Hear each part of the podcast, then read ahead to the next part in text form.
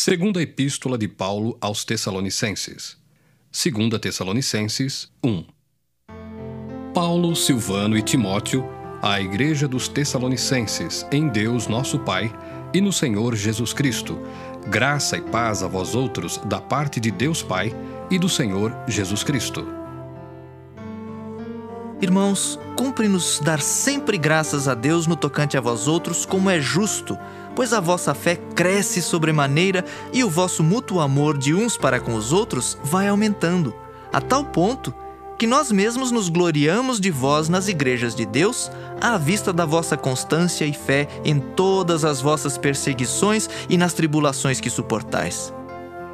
Sinal evidente do reto juízo de Deus, para que sejais considerados dignos do reino de Deus, pelo qual, com efeito, estáis sofrendo se de fato é justo para com Deus que ele dê em paga tribulação aos que vos atribulam, e a vós outros que sois atribulados, alívio juntamente conosco, quando do céu se manifestar o Senhor Jesus com os anjos do seu poder, em chama de fogo, tomando vingança contra os que não conhecem a Deus e contra os que não obedecem ao Evangelho de nosso Senhor Jesus.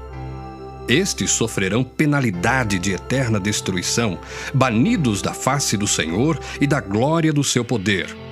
Quando vier para ser glorificado nos seus santos e ser admirado em todos os que creram naquele dia, porquanto foi crido entre vós o nosso testemunho.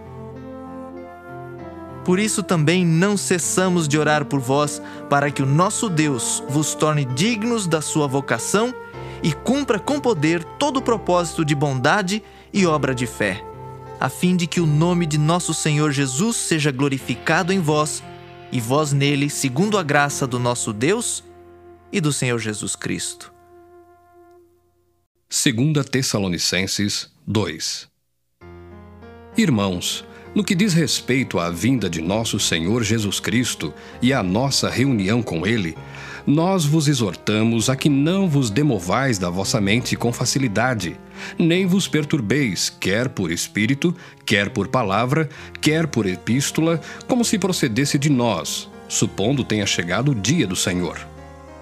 Ninguém de nenhum modo vos engane, porque isto não acontecerá sem que primeiro venha a apostasia e seja revelado o homem da iniquidade, o filho da perdição o qual se opõe e se levanta contra tudo que se chama Deus ou é objeto de culto, a ponto de assentar-se no santuário de Deus, ostentando-se como se fosse o próprio Deus.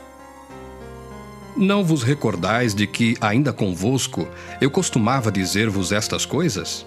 E agora sabeis o que o detém, para que ele seja revelado somente em ocasião própria. Com efeito, o mistério da iniquidade já opera e aguarda somente que seja afastado aquele que agora o detém. Então será, de fato, revelado o iníquo, a quem o Senhor Jesus matará com o sopro de sua boca e o destruirá pela manifestação de sua vinda.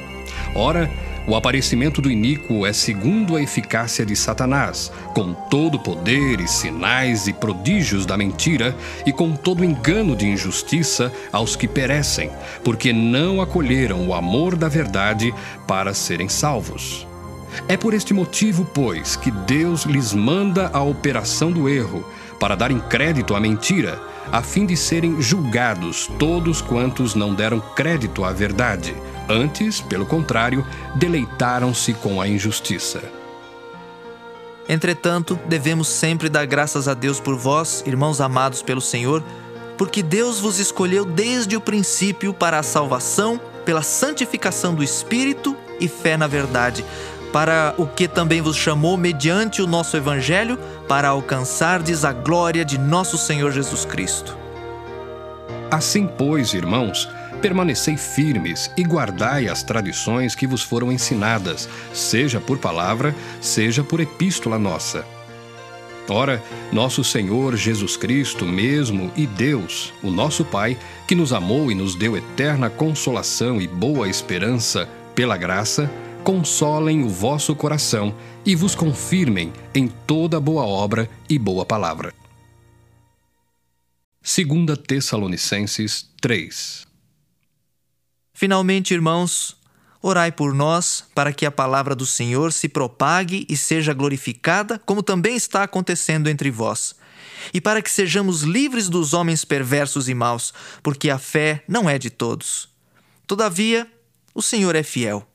Ele vos confirmará e guardará do maligno. Nós também temos confiança em vós no Senhor, de que não só estáis praticando as coisas que vos ordenamos, como também continuareis a fazê-las. Ora, o Senhor conduza o vosso coração ao amor de Deus e à constância de Cristo. Nós vos ordenamos, irmãos, em nome do Senhor Jesus Cristo, que vos aparteis de todo irmão que ande desordenadamente e não segundo a tradição que de nós recebestes Pois vós mesmos estáis cientes do modo por que vos convém imitar-nos, visto que nunca nos portamos desordenadamente entre vós, nem jamais comemos pão à custa de outrem. Pelo contrário, em labor e fadiga, de noite e de dia, trabalhamos, a fim de não sermos pesados a nenhum de vós. Não porque não tivéssemos esse direito, mas por termos em vista oferecer-vos exemplo em nós mesmos para nos imitardes. Porque, quando ainda convosco, vos ordenamos isto: se alguém não quer trabalhar, também não coma. Pois de fato estamos informados de que entre vós há pessoas que andam desordenadamente, não trabalhando, antes se intrometem na vida alheia. A elas, porém, determinamos e exortamos no Senhor Jesus Cristo que, trabalhando tranquilamente, comam o seu próprio pão. E vós, irmãos, não vos canseis de fazer o bem. Caso alguém não preste obediência à nossa palavra dada por esta epístola, notai-o. Nem vos associeis com ele para que fique envergonhado. Todavia, não o considereis por inimigo, mas adverti-o como irmão. Ora, o Senhor da paz, Ele mesmo, vos dê continuamente a paz em todas as circunstâncias.